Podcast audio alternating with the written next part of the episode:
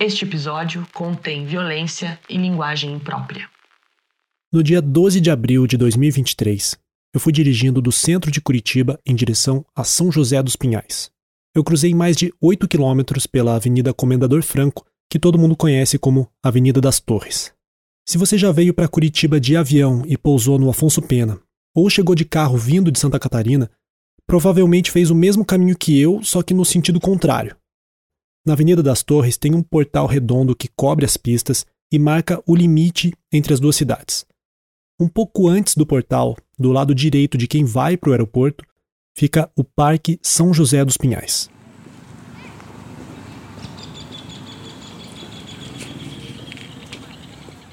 Era uma quarta-feira, 25 graus, sol entre nuvens, pouco vento, uma tarde de outono para não botar defeito.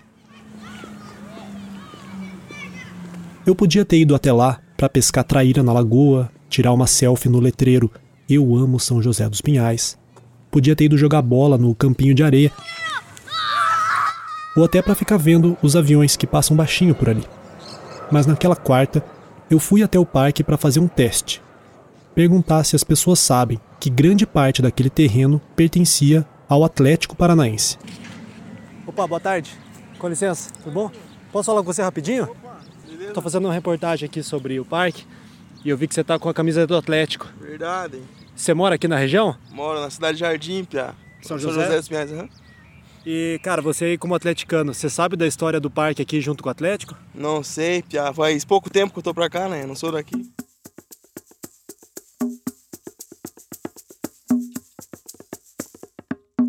Eu fiz essa mesma pergunta para cinco pessoas com até 30 anos. Nenhuma delas sabia que ali ficava o PAVOC, uma sigla para Parque Aquático Vila Olímpica Cornelce. E para ser honesto, antes de começar a pesquisa para esse documentário, eu também não sabia. Apesar do nome, o Pavoc não era bem um parque aquático, era um clube social.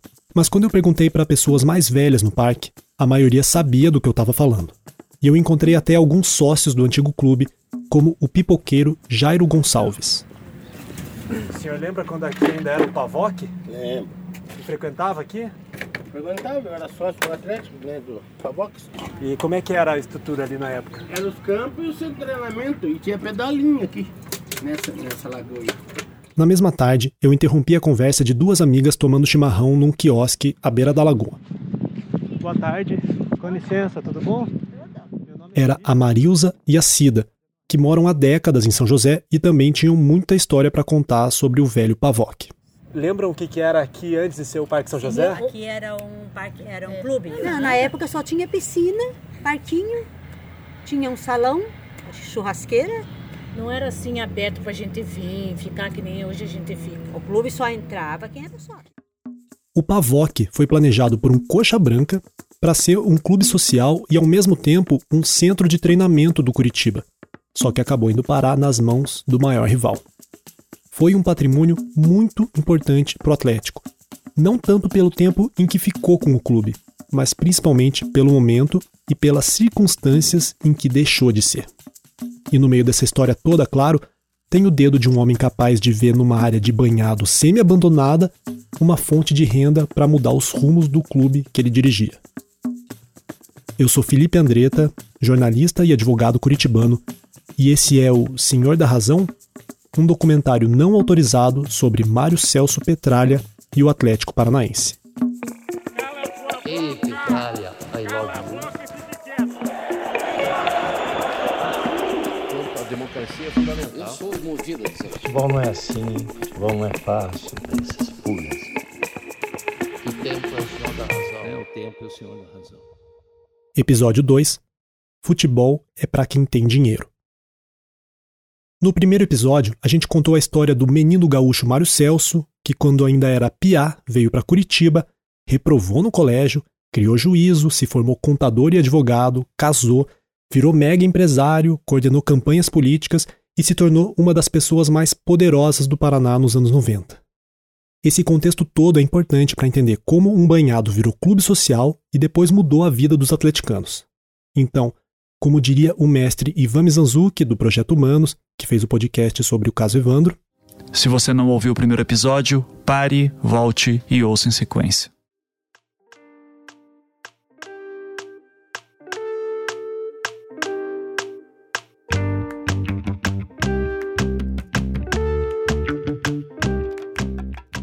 Essa história começa há mais de 100 anos com a família Cornelsen, que é um símbolo da rivalidade atletiba. O seu Emílio, que foi roupeiro e depois conselheiro do Coxa no início do século passado, teve três filhos batizados com nomes que começam com a letra A e com um Y no meio: Alcir, Arion e Ayrton.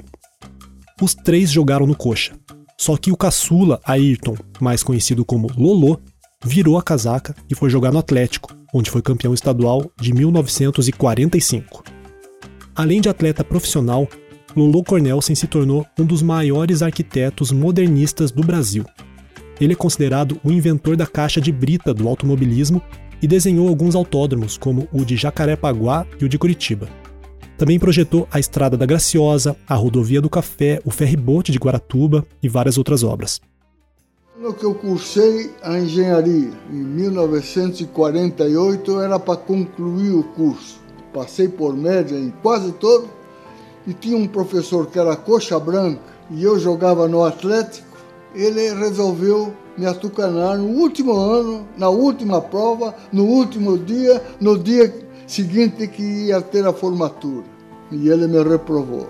Eu peguei ele na praça no dia que ele me reprovou eu dei uma surra muito grande nele. Me levaram preso porque eu, me pegaram no flagrante na Praça Santos Andrade. No dia seguinte era a missa de formatura.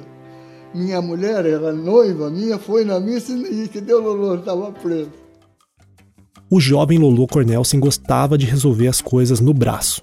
Ele também foi preso nos anos 40 por dar uma surra no senhor Antônio Couto Pereira, então presidente do Coxa, que era militar. Puta, eu fiquei tão bravo. Peguei a bicicleta e fui lá em cima no Couto Pereira. Ele estava na porta.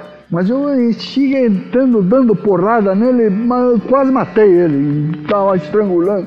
Me tiraram de cima dele e me levaram preso. Essa briga aí teve a ver com a rivalidade entre Antônio Couto Pereira e o irmão do meio de Lolô, o Arion Cornelsen.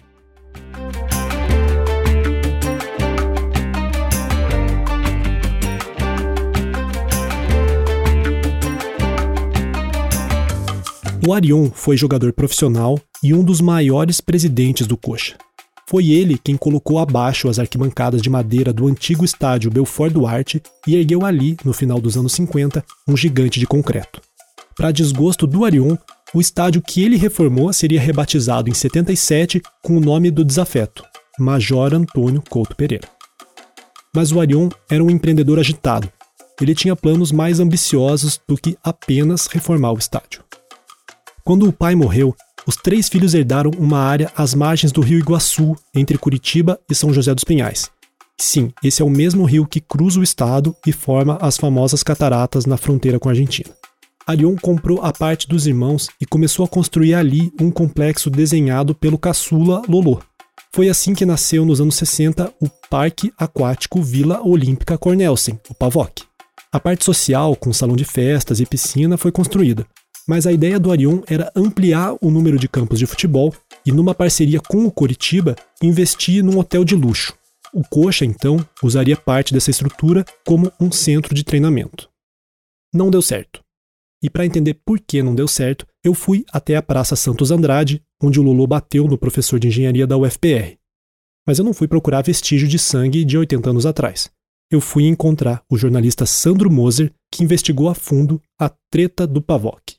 O Arion quis dar um passo à frente, assim, é, inspirado no que alguns clubes europeus já estavam fazendo nos anos 60 e criar um, um patrimônio que, além do clube social, fosse o, tipo, o CT do, time, né? E daí o Lolo fez o projeto e os caras no Coxa não, não, não puderam fazer, não quiseram fazer por algum motivo lá, por picuinha deles na política.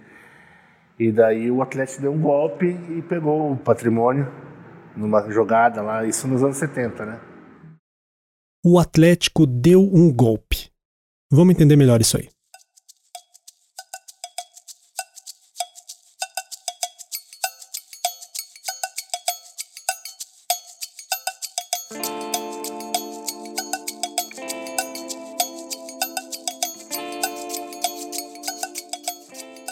A proposta do Arion era a seguinte: ele ganharia o dinheiro da venda dos 50 mil primeiros títulos societários do Pavoc e o Coxa ficaria com as mensalidades e uma parte do terreno. Só que a diretoria Alviverde não topou. Achou que o Arion estava tentando enriquecer as custas do Coxa. Como todo o projeto tinha sido desenhado para um clube de futebol, o Arion teve que procurar o Atlético. E a diretoria rubro-negra gostou da ideia, mas adicionou uma cláusula no contrato: 10 anos para vender os títulos. Depois desse prazo, o Pavoc seria todo do Atlético, não importasse quantos títulos o Arion conseguisse vender. Essa cláusula virou uma bomba para o Arion, como explicou o jornalista Dante Mendonça no jornal Tribuna em 2009. Ocorre que o teor do contrato vazou, chegou como um furacão aos ouvidos rubro-negros de oportunistas que resolveram sabotar o projeto. Quem comprou não pague, quem não comprou não compre, pois o parque já é nosso. E durante nove anos as vendas congelaram. Arion não conseguiu arrecadar o necessário para viabilizar o projeto e, terminado o tempo de contrato, o complexo acabou indo inteiramente de graça para a Baixada da Água Verde. O Atlético Paranaense, de sua parte, nunca soube administrar o espaço conseguido de mão beijada do velho inimigo. Ok, mas o que, que o Petralha tem a ver com isso tudo? Estou chegando lá. Atenção agora para a linha do tempo. Voltamos para 1970, um ano feliz para o Atlético. Com o bigodudo Barcímio Sicupira, o maior artilheiro da história do clube, o Furacão vence o Seleto de Paranaguá por 4 a 1 e conquista o Campeonato Paranaense, encerrando um jejum de 12 anos. Nilson atrás para Toninho, recolheu Toninho, bateu para o grande artilheiro Cicupira, desceu Cicupa, vai trabalhando pela meia, tem Gildo pela ponta, encostou para Gildo, vai descendo Gildo, no semblante de cada rubro-negro, a alegria pela conquista do campeonato, bateu Cicupira para Nilson, deu para Reinaldo, Toninho vai marcar, chutou, gol!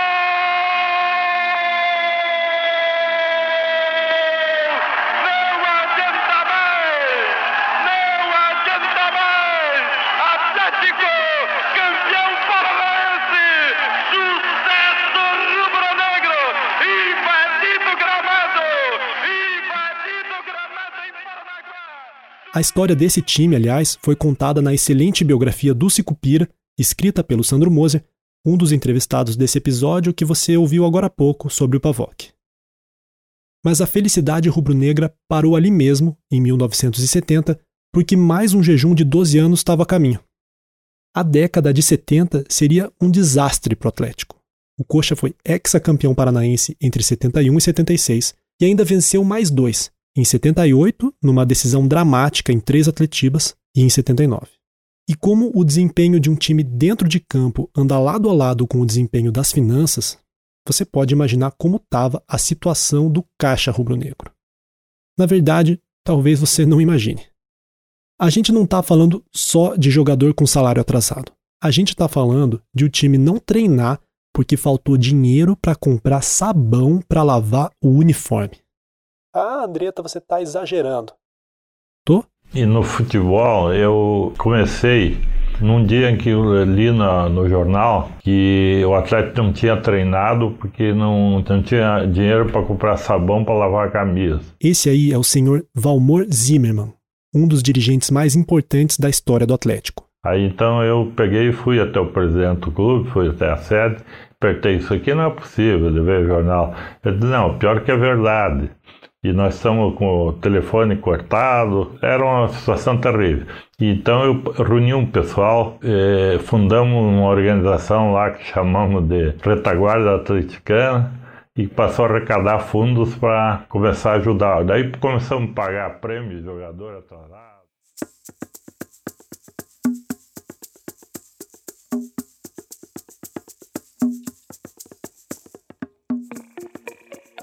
Seu Valmor então fundou e liderou a Retaguarda Atleticana, um grupo formado principalmente por empresários que queriam tirar o time do buraco. Além do próprio Valmor, dono da grandiosa Parnaplast Embalagens, nomes como Salmir Lobato, Valdo Zanetti e Celso Gusso eram da retaguarda. Eles chegaram a alugar uma sala comercial na Avenida República Argentina para funcionar como sede do grupo. Juntavam grana, faziam rifa e botavam a mão na massa mesmo para pagar salário, bicho de jogador, conta de luz, todo tipo de cobrança. E quem entrou um pouco depois na retaguarda atleticana, mas ainda em meados da década de 70, foi o Petralha. Com o tempo, esse grupo foi ganhando reconhecimento e prestígio dentro do Atlético. Os membros viraram conselheiros e foram aos poucos ocupando diretorias no clube. Até que, em 84, o seu Valmor assume como presidente e coloca o Petralha para fazer aquilo que ele fazia de melhor. É, ele, como torcedor fanático ele era e, e participando da retaguarda, eu, quando assumi o clube na primeira gestão minha, eu convidei ele para ser diretor financeiro. E ele foi de, até de grande valor, porque ele era um, um hábil negociador e me ajudou muito na, nessa primeira gestão minha. A primeira passagem do Petralha como diretor financeiro durou pouco, só um ano. Segundo o Petralha, ele não tinha condições, tempo nem vontade para lidar com o futebol naquela época. Mas em 89 ele volta, dessa vez como diretor de patrimônio. E nessa passagem, o Petralha consegue um acordo para encerrar o processo que o Arion Cornelsen moveu contra o clube. O Pavoc finalmente seria todo do Atlético, sem pendências. Só que o Petralha sabia que as questões jurídicas do Pavoc eram o de menos. O lugar tinha problemas bem piores.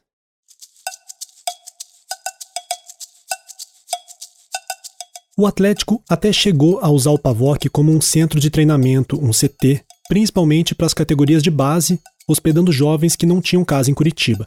Mas o lugar nunca empolgou, nem como CT e nem como sede social os jogadores preferiam treinar na própria baixada ou até na praça em frente ao estádio. E a sociedade curitibana não se animou muito para comprar um título de um clube longe do centro e que volta e meia ainda alagava. Quando você tiver um tempinho, abre um mapa online e procure o Zoológico de Curitiba. Veja que ele fica numa zona de banhado na margem do Rio Iguaçu.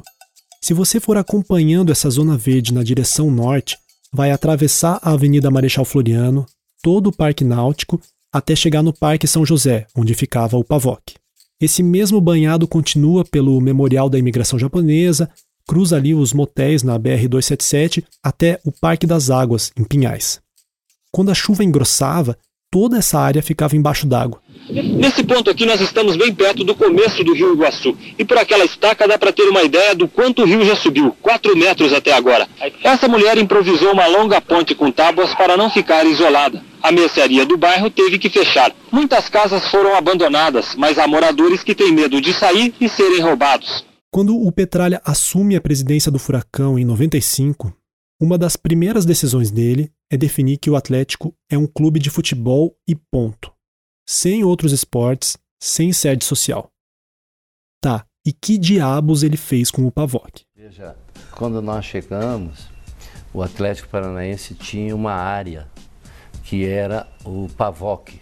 Era um clube de sócios de basquete, de carnaval, de, né? E que não servia para nada, só para dar prejuízo e aquela briga entre é, sócios de futebol com sócios né, de outras atividades.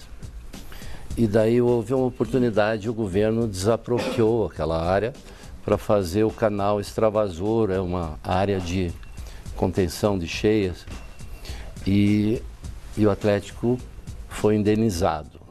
O Petralha diz que houve uma oportunidade mas a gente contou em detalhes no primeiro episódio que ele foi amigo íntimo e coordenador de campanha do Jaime Lerner, que se elegeu governador em 94, lembra?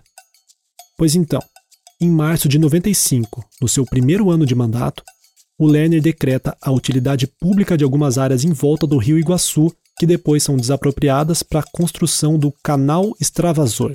É uma espécie de rio paralelo que absorve a água excedente nos momentos de cheia. Com parte dessa indenização, o Petralha compra uma estância com um hotel na Zona Sul e transforma o lugar no CT do Caju, um dos mais modernos do Brasil até hoje. Aqui eu preciso fazer uma pausa para ponderar algumas coisas. Do ponto de vista técnico, a obra do canal extravasor é considerada um sucesso. Reduziu muito as enchentes, que eram um problema social e ambiental grave ali na região, e do ponto de vista jurídico também ficou tudo ok.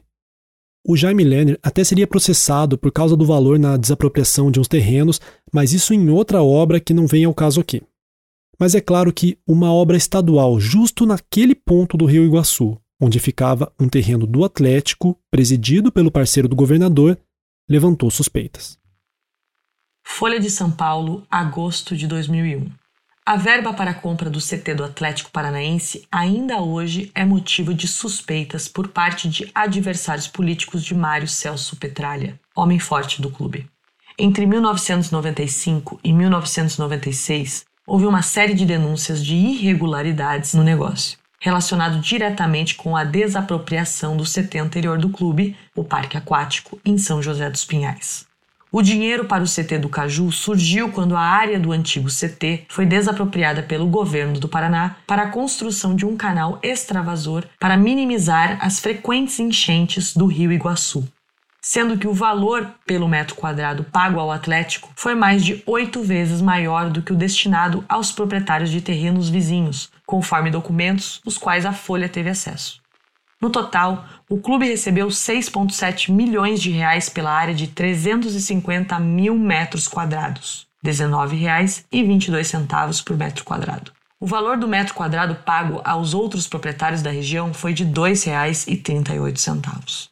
Os opositores de Petralha associaram a disparidade ao fato dele ter sido tesoureiro da campanha de Jaime Lerner. Petralha não quis falar com a Folha. A diretoria do Atlético se defendia das acusações, alegando que o terreno do Pavoc valia mais que os outros, por causa da boa localização de frente para a Avenida das Torres. Além disso, o Pavoc tinha benfeitorias, salão de festas, quadras, piscina, e elas precisavam ser indenizadas. Bem, independentemente da controvérsia, o fato é que a atuação do Petralha deu uma reviravolta na trajetória do Atlético. Um dirigente comum teria se livrado do Pavoc por qualquer valor só para deixar de ter prejuízo. Mas o Petralha, ligeiro e bem relacionado politicamente, transformou um problema em solução. Veja, é uma movimentação grande, assim, né, cara? É dos governos, uma coisa imobiliária usada, tem uma questão que, que é um, um projeto de desenvolvimento urbano, assim, de, é um projeto complexo de Estado, né? Acabar com as enchentes, então, porra, são várias, a confluência de várias coisas que dão certo. No futebol é sempre assim, né? O cara diz que a bola não entra por acaso. Esse, mais uma vez, é o jornalista Sandro Moser. A história dele lá com, com o patrimônio é extraordinária, né? Com os irmãos Cornel, assim, ele olhou cinco lances do xadrez na frente e deu um puto de um checkmate aí que mudou tudo. Mudou tudo para ele. Se não fosse aquela circunstância, ele ia achar outra maneira, tenho certeza. Mas a diferença dos caras que são os grandes realizadores é essa, cara. Ele viu a oportunidade e falou assim: opa, é aqui, né?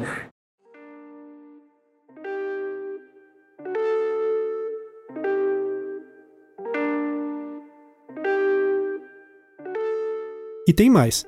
O Petralha podia ter pegado a grana da desapropriação e contratado um jogador bem caro para fazer média com a torcida e talvez até se consagrar com algum título em campo mas ele investiu num CT novo e nas categorias de base, uma decisão nem um pouco populista e muito melhor para o futuro do clube.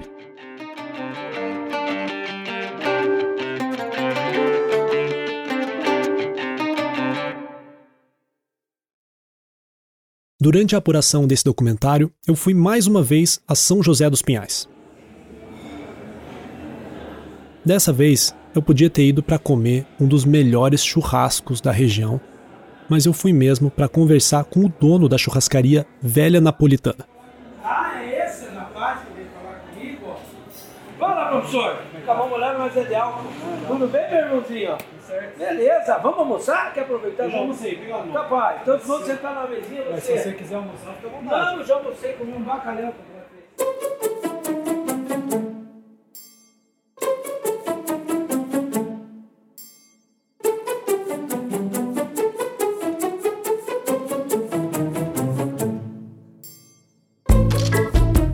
O Mauro Singer é uma espécie de precursor dos influencers clubistas que fazem live no YouTube hoje em dia.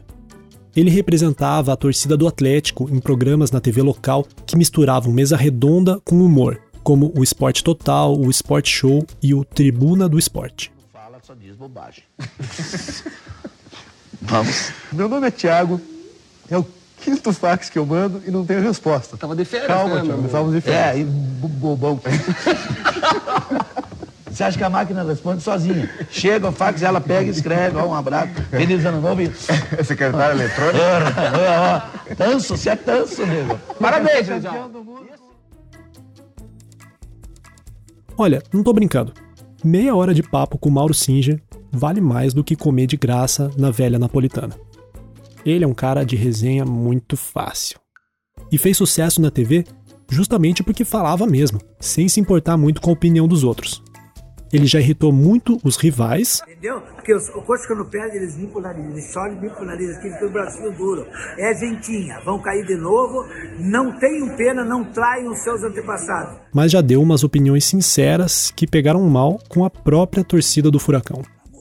Pra mudar esses, esses 85 anos de desgraça que acontece na equipe, que até hoje não teve ninguém que mudou. Ninguém. Nem A, nem B, nem C, nem o que esteve, nem o que está. Nós entramos se borrando com o Curitiba. Sempre foi assim. Quem frequentou a Baixada nos anos 2000, quando ela era vermelha, deve lembrar que tinha uma churrascaria napolitana lá dentro. O Mauro comprou o direito de explorar um ponto comercial na Baixada antes mesmo de o Petralha assumir a presidência do clube. Assim que o homem virou presidente, eles sentaram para conversar.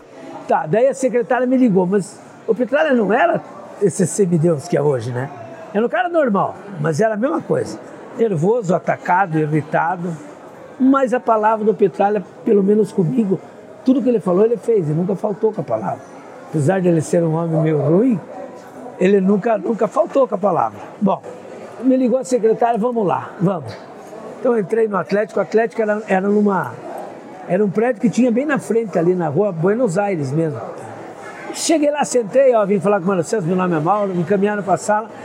E tinha uma pessoa que estava na minha frente, entrou antes, a porta ficou aberta. Eu acho que é Marcos. E eu estou escutando eles falar, eles estão ali, a porta está aberta, ele disse, ô, tudo bem, fulano? Talvez seja Marcos, tudo bem, Marcos? Tudo bem, eu sou Petralha. Não, eu sei, presidente, sei. É, me falaram que você quer falar comigo, o que, que você quer de mim?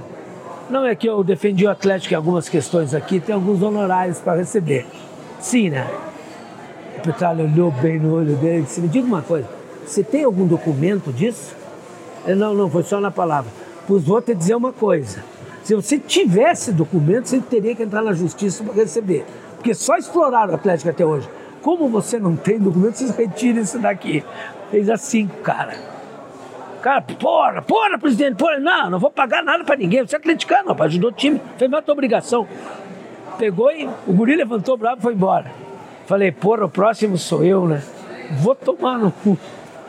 Porra, vou me fuder. Não devo nada pra ele. Sei lá, tudo bem, presidente? O nome é Mauro.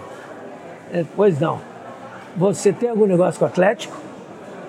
Falei, o antigo presidente, alguns diretores me venderam direito ao ponto comercial aqui. Mas se o senhor me disser que eu não tenho nada a ver, também eu levanto e vou embora. Vou acionar o Atlético, não vou porra nenhuma, porque eu sou atleticano. Sabe? Não vou entrar com uma ação contra. Ele esticou o pernão assim. Me falaram que você era gente boa. Bem assim. Opa, tá bom, obrigado. O que, que nós vamos fazer? Isso aí que você fez, você perdeu. Tá? Não quero nem saber o que aconteceu. Eu vou fazer um puta de um estádio aqui, vai ser um orgulho para a torcida e o restaurante vai ser teu. Você acredita na minha palavra? Eu falei, acredito. Então, na hora certa, eu te chamo. Aproveitando que o Mauro Singer fala o que pensa sem filtro e que ele é de São José dos Pinhais, eu não podia deixar de perguntar a opinião dele sobre a desapropriação do Pavoc. O Pavoc, claro, que foi uma benesse do governo do estádio para o Atlético. Isso não tem. Os coxas vão dizer mais uma benesse, mas essa eu acho que foi mesmo. Mas era uma terra de ninguém, viu? Pavoc ninguém queria. Cara, essas coisas que as pessoas do alto escalão, os políticos, os grandes empresários, eles sentam numa mesa, tomam um bom vinho e negociam. Nós, os mortais aqui embaixo, não vamos entender isso. Houve um acerto, foi bom. Na época foi bom para o Atlético. Parecia que não era bom também. Enxergou lá na frente o Mário. E nesse momento da conversa, falando sobre futebol e política, o Mauro teve uma epifania, um insight. Ele levou o Jaime Lerner numa das inaugurações da Arena, não essa. E o Jaime Lerner coxa. Foi lá no meio de campo a torcida Atlético não perdoa. Ei, coxa, vai! E cantou a musiquinha. Porra, ali, ali, esse é o embrião da birra que o Petralha tem com a torcida. Que ele levou um convidado que ajudou a fazer, que ajudou no negócio do Pavó, que a torcida não recebeu bem. Ele esperava que a torcida tivesse consciência do favor que foi feito, mas não, ei, coxa vai tomar bidu, entendeu? E ali, juro, olha que legal que veio do nada. Aí começou a, a centelha do, do ódio dele contra a torcida atlética.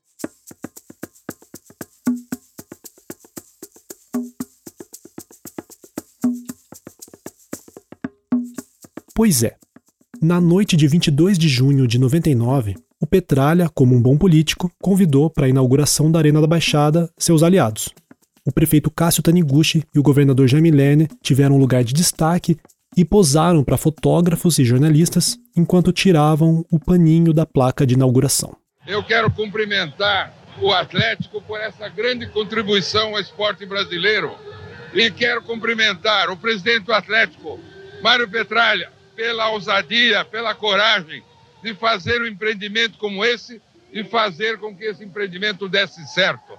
É uma vitória muito grande do Atlético, é uma vitória do povo do Paraná e os parabéns aos atleticanos e todo o povo do Paraná.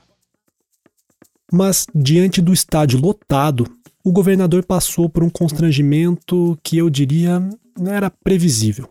Ouviu a torcida rubro-negra dedicar a ele uma paródia de Pink Floyd com uma letra elaboradíssima, em que a única rima é a palavra cu dita três vezes.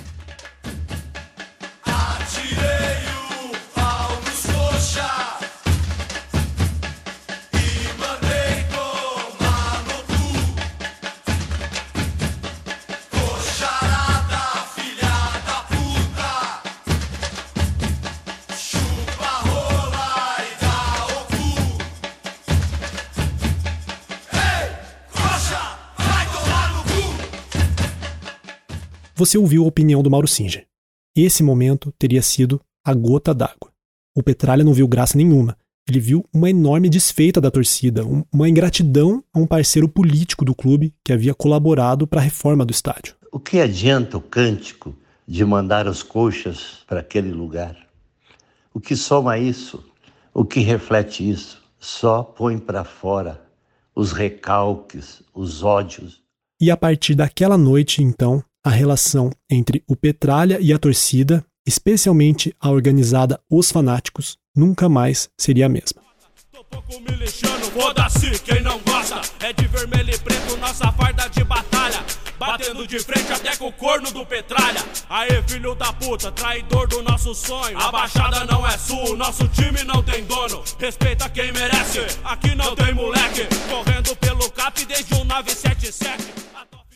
O Mauro Singer me contou um outro episódio que explica um pouco dessa relação petralha-torcida. Hoje em dia, a gente está acostumado com estádios que levam nome de marca. Allianz Parque, Neoquímica Arena, Itaipava Fonte Nova. Só que nos anos 2000, isso não existia no Brasil. O Petralha foi até a Europa e os Estados Unidos e viu que esse modelo de patrocínio funcionava.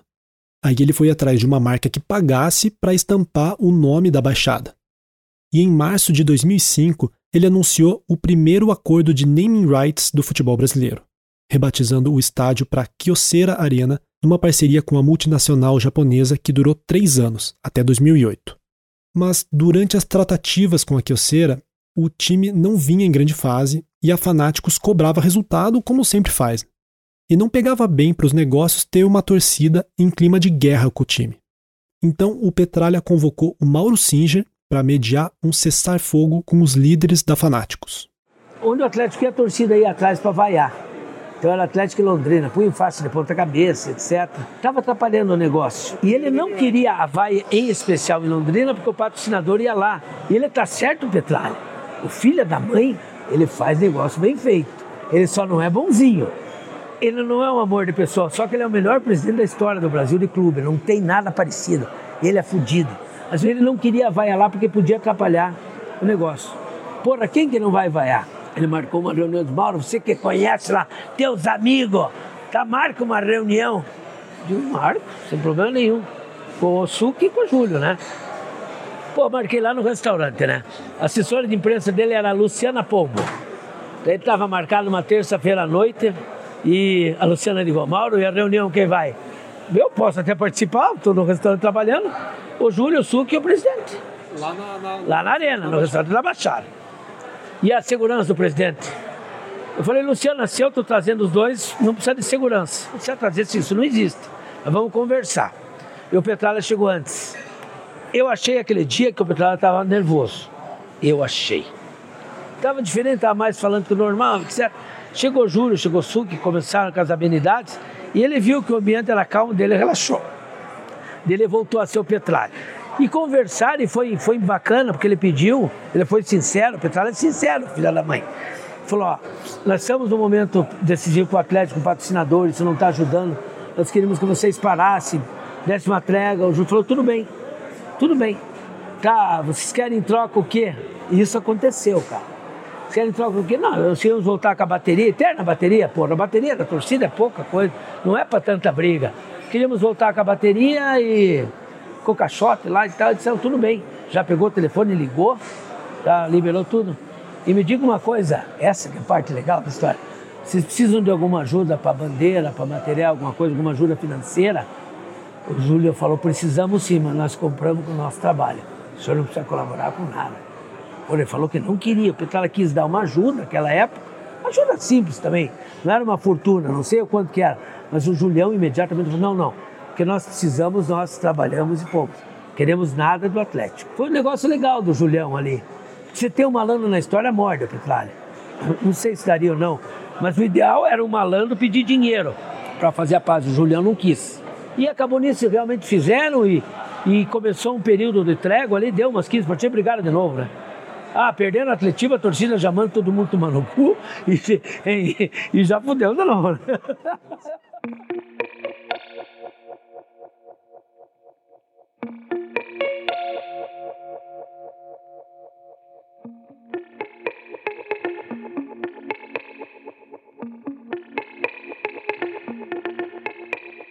O Julião que apareceu nessa história é o Júlio César Sobota, mais conhecido como Julião da Caveira ou, para os íntimos, Gordo ou Gordão.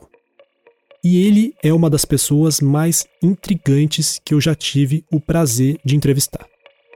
Você já ouviu a voz do Julião lá no primeiro episódio, dando um sufoco no técnico do Atlético pela péssima campanha no estadual de 95. O técnico Sérgio Cosme chegou a ser cercado pelos torcedores. Por isso nós estamos aqui dentro é para nós ferver o caldeirão e não para virar essa geladeira que tá virando esse time aí. Entende? Agora tem cara que não sabe o que significa a baixada para nós. O Julião é isso aí. A vida dele é o Atlético Paranaense. Ou pelo menos foi o Atlético. Quando eu era piá, ele era o rosto da Fanáticos. O estádio todo sabia quem era o Julião. Ele se destacava pela autoridade no meio da torcida que ele presidiu por quase 15 anos, de 99 até 2014. O Julião tem o tronco, as pernas, os braços, tudo tatuado, principalmente com caveira, o símbolo da Fanáticos, e a bandeira do Brasil. Hoje, com 54 anos, ele trabalha como segurança num condomínio residencial e continua com um porte físico de respeito. Mas, ao mesmo tempo, o cara tem uma simplicidade e um papo franco que te deixam à vontade logo de cara. Posso te oferecer uma água, um suco de pacotinho, uma cerveja, um gole de vinho. Eu aceito Só que uma- é, vinho, é vinho de viado, cara. É vinho é, suave. Não, eu, cara, um copo de água pra mim tá excelente. Eu diria que o Julião é uma antítese do Petralha. Os dois dedicaram a vida ao Atlético, mas de um jeito muito diferente. O Petralha é milionário, racional, frio, com planos de longo prazo e vê o time e o próprio futebol em si como um negócio, é business. O Julião é só paixão. Não tem outra palavra. Ele foi eleito vereador em 2008 com 4 mil votos, mas nem por isso enriqueceu. O Julião mora numa casa simples no Novo Mundo, zona sul de Curitiba, num terreno que divide com a mãe, com a ex-mulher, com gato, cachorro e muita, muita gaiola de passarinho. E ele se entregou à vida de torcida organizada de uma maneira estúpida. Ele cometeu um monte de erros e não tem vergonha de admitir isso. falar que se hoje eu for pôr na balança, eu acho que eu mais perdi.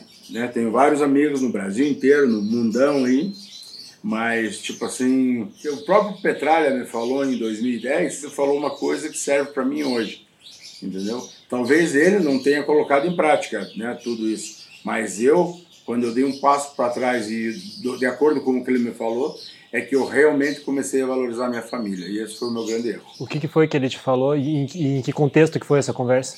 Ele falou assim, cara, que é, é burrice de vocês pegar uma faixa, uma bandeira e ficar andando de ônibus aí pro Brasil inteiro assistindo o jogo, é, com risco de morte, por uma coisa que é praticamente a Copa do Mundo. A Copa do Mundo é um evento único, exclusivamente um fins lucrativo. Entendeu? Todo mundo sabe. E ele me falou isso. Ele falou: futebol, cara, futebol é para quem tem dinheiro. E o futuro do futebol é para quem tem dinheiro. Como quem diz assim, pobre não vai ter espaço nesse. Ele te né? falou com essas palavras assim? Exatamente. Futebol é para quem tem dinheiro. Eu não entendi qual que foi a tua reação a, a essa, a essa fala dele. Você achou que isso te serviu bem ou mal? Não, serviu bem, porque daí simplesmente eu vi toda a burrice que eu fiz durante a minha vida inteira, que foi deixar abandonar minha família. Eu saí de casa porque eu era viciado, enlouquecido, alucinado pelo Atlético. Até um dia que meu pai e minha mãe chegaram para mim e falaram: Cara, se você é tão doente assim pelo Atlético, por que você não vai morar lá no Atlético? E eu, idiota, né? Eu tinha 20 anos. Peguei minhas coisas, camiseta, tinha muita coisa, certo? Né? Um óculos, umas cores de dentro, chinelo, calção, duas camisas do Atlético e fui morar na salinha da torcida.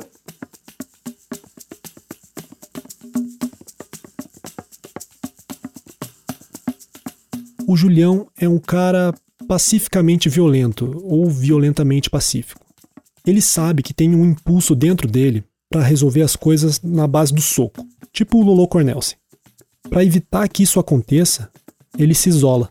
Oh meu Deus, me dá tranquilidade, né? Me dá paz para eu agir, né? Com discernimento, para eu fazer a coisa certa, para eu não ir lá arrancar todos os dentes desse senhor. Parece um pouco a estratégia de um dependente químico em abstinência, sabe? Que fica longe de bar e festa para não cair em tentação.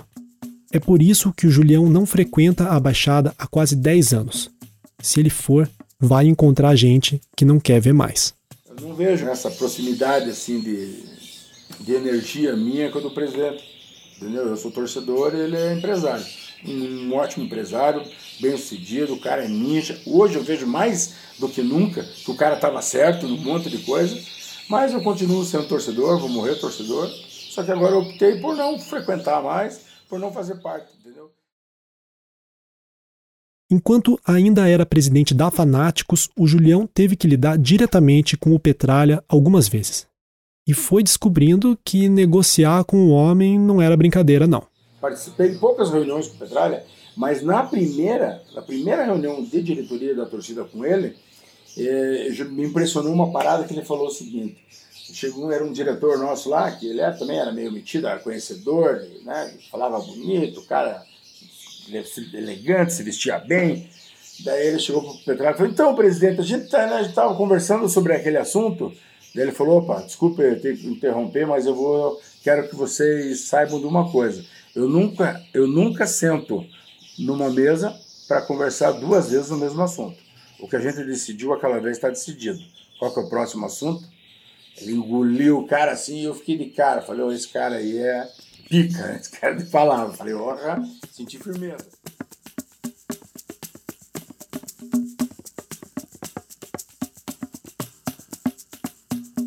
Como acontece em qualquer time do Brasil, a relação entre diretoria e organizada tem sempre algum grau de tensão. Briga de torcida, perda de mando de campo, pressão em cima de jogador, cobrança por título, preço de ingresso, apoio nas eleições internas, tudo isso faz parte de um constante morde-a-sopra na cultura do futebol. Mas no Atlético parece que tem um fator a mais: uma disputa negocial entre o clube e a Fanáticos. E essa era a bronca dele, entendeu? Então ele reconhecia a gente como concorrente direto. E queira ou não, a gente, a gente vendia bastante material, porque o nosso material sempre foi mais preço bem mais acessível, né? E daí a bronca dele era essa, né? Que aconteceu várias situações dele bater de frente com a torcida, justamente pelos nossos materiais serem mais acessíveis. E numa situação dessa, ele quis fazer um contrato, entre aspas, querendo comprar os fanáticos. E daí eu não concordei. Falei, não, não pode. Falei, pô, a gente pode ser parceiro. A partir da primeira gestão do Petralha, o Atlético passou a adotar uma postura cada vez mais rigorosa em relação a produtos vendidos pela Fanáticos.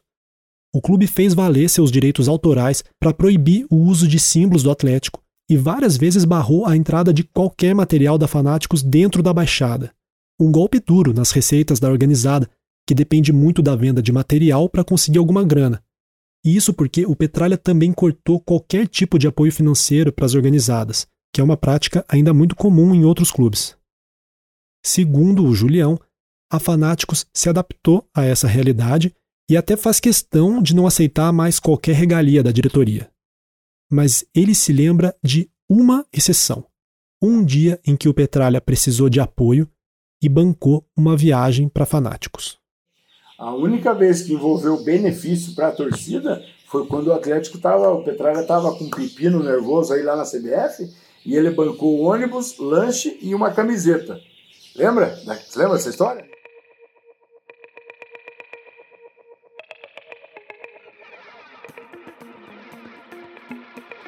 No episódio que vem, a gente conta sobre o tal pepino nervoso do Petralha na CBF. Um caso espinhoso que teve grampo telefônico, acusação de compra de arbitragem e que virou até CPI. O presidente do Atlético Paranaense negou tudo. O senhor em algum momento recebeu algum telefonema pedindo algum tipo de apoio político e também de apoio financeiro, dinheiro? Absolutamente não. Telefonema nenhum. Alô? Mário Celso? É. Eu tô precisando que você me mande hoje ah. 25 mil. Liga para minha secretária, É. a Marli, É. dá os dados para ela. Sei. Que eu entro em contato com ela e providencio.